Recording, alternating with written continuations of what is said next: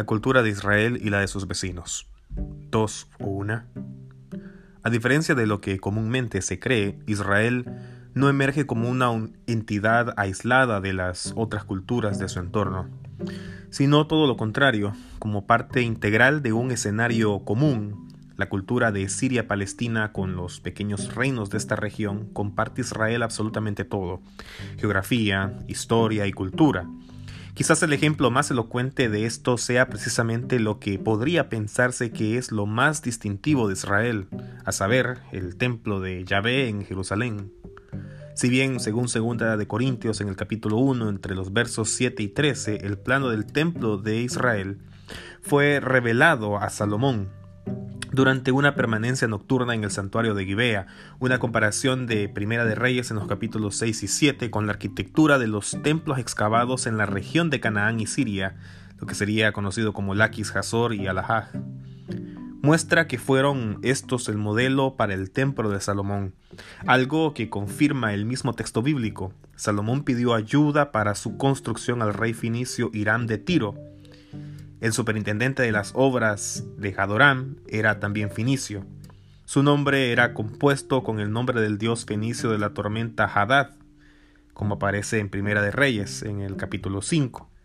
Aparte de estos trabajos en madera y piedra, un especialista cananeo se encargó de los trabajos en bronce del templo.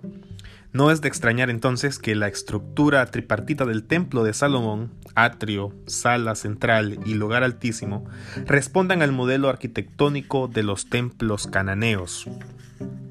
Finalmente, no debemos olvidar que el templo fue construido en una ciudad preisraelita de origen jebusita, es decir, en un lugar cananeo. El emplazamiento de la nueva construcción se da en el espacio previamente considerado como sagrado por la religión originaria. De este modo, se asimilan los símbolos de la religión anterior a la fe del grupo recién llegado. Esta práctica es conocida en América Latina, en donde muchos templos cristianos de la época colonial se construyeron en el espacio de antiguos santuarios indígenas. Mucho de lo que tenemos en el Antiguo Testamento es pues la adaptación local en Israel de una herencia cultural común. Vistas las cosas en perspectiva histórica, puede decirse que los aspectos fundamentales de la religión de Israel como los lugares sagrados, por ejemplo Siquem, Betel, Mambre y Bersabé, los tiempos sagrados, como el culto, las fiestas, el sábado, los personajes sagrados, el sacerdote, el profeta, el cantor, también menciona los espacios sagrados, el altar, el santuario, el templo, también los objetos sagrados, los candelabros, los altares, los incenciarios, las prácticas sagradas, la oración, el ayuno, los ritos de purificación y consagración, asimismo como los textos sagrados ya en los salmos, los proverbios y las profecías.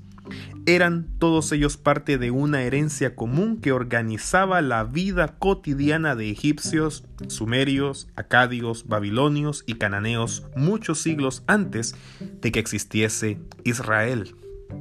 Asimismo, dicho estas palabras, los problemas que enfrenta un campesino hondureño difícilmente serán distintos a los que enfrente uno costarricense, dado que comparten el mismo clima tropical, trabajan en el mismo tipo de animales y cultivos y con herramientas y técnicas de cultivo similares.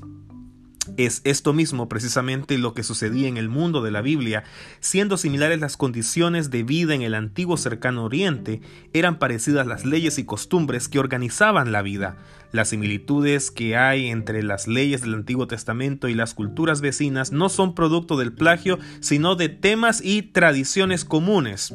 Por ejemplo, en Éxodos 21, 18 y 19 dice, si dos hombres riñen y uno hiere a otro sin causarle la muerte, pero obligándolo a guardar cama, entonces el que lo hirió será absuelto, pero deberá indemnizar el tiempo de paro y los gastos de curación.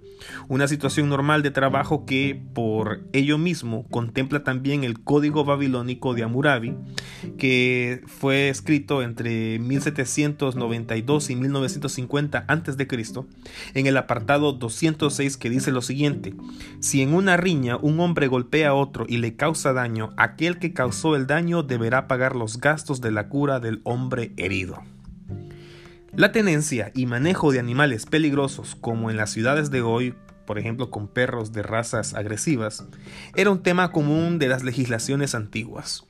Así, el, código del reino de Esnuná, anterior al código de Hammurabi, estipula en su apartado 54 si un buey tiene la costumbre de acornear y las autoridades han dado aviso de ello a su propietario, pero éste no cuida de su buey, si este buey acornea a alguien y lo mata, el propietario deberá pagar dos terceras de la mínima de, plata. En Éxodo 21-28 tiene una ley similar en el caso de que un buey mate a otra persona. En el verso 29 agrega que, sin embargo, si el toro embestía ya desde tiempo atrás y su dueño, después de haber sido informado, no lo encerró, si el toro mata a un hombre o una mujer, lo matarán a pedradas y su dueño será condenado a muerte. Estas mismas coincidencias se daban evidentemente en otros ámbitos de la vida como el de las relaciones cotidianas. Todos nos hemos encontrado en algún momento con personas violentas, por ejemplo en Proverbios 22-24 donde se recomienda que no te acompañes del colérico ni andes con el violento. Esta es una recomendación muy similar a la dada por el sabio egipcio Amen Oteb, mucho antes, donde dice, no te juntes con el hombre impetuoso ni le visites para conversar. Esto fue Gracia Liberadora. Que tengas un lindo día. Hasta la próxima.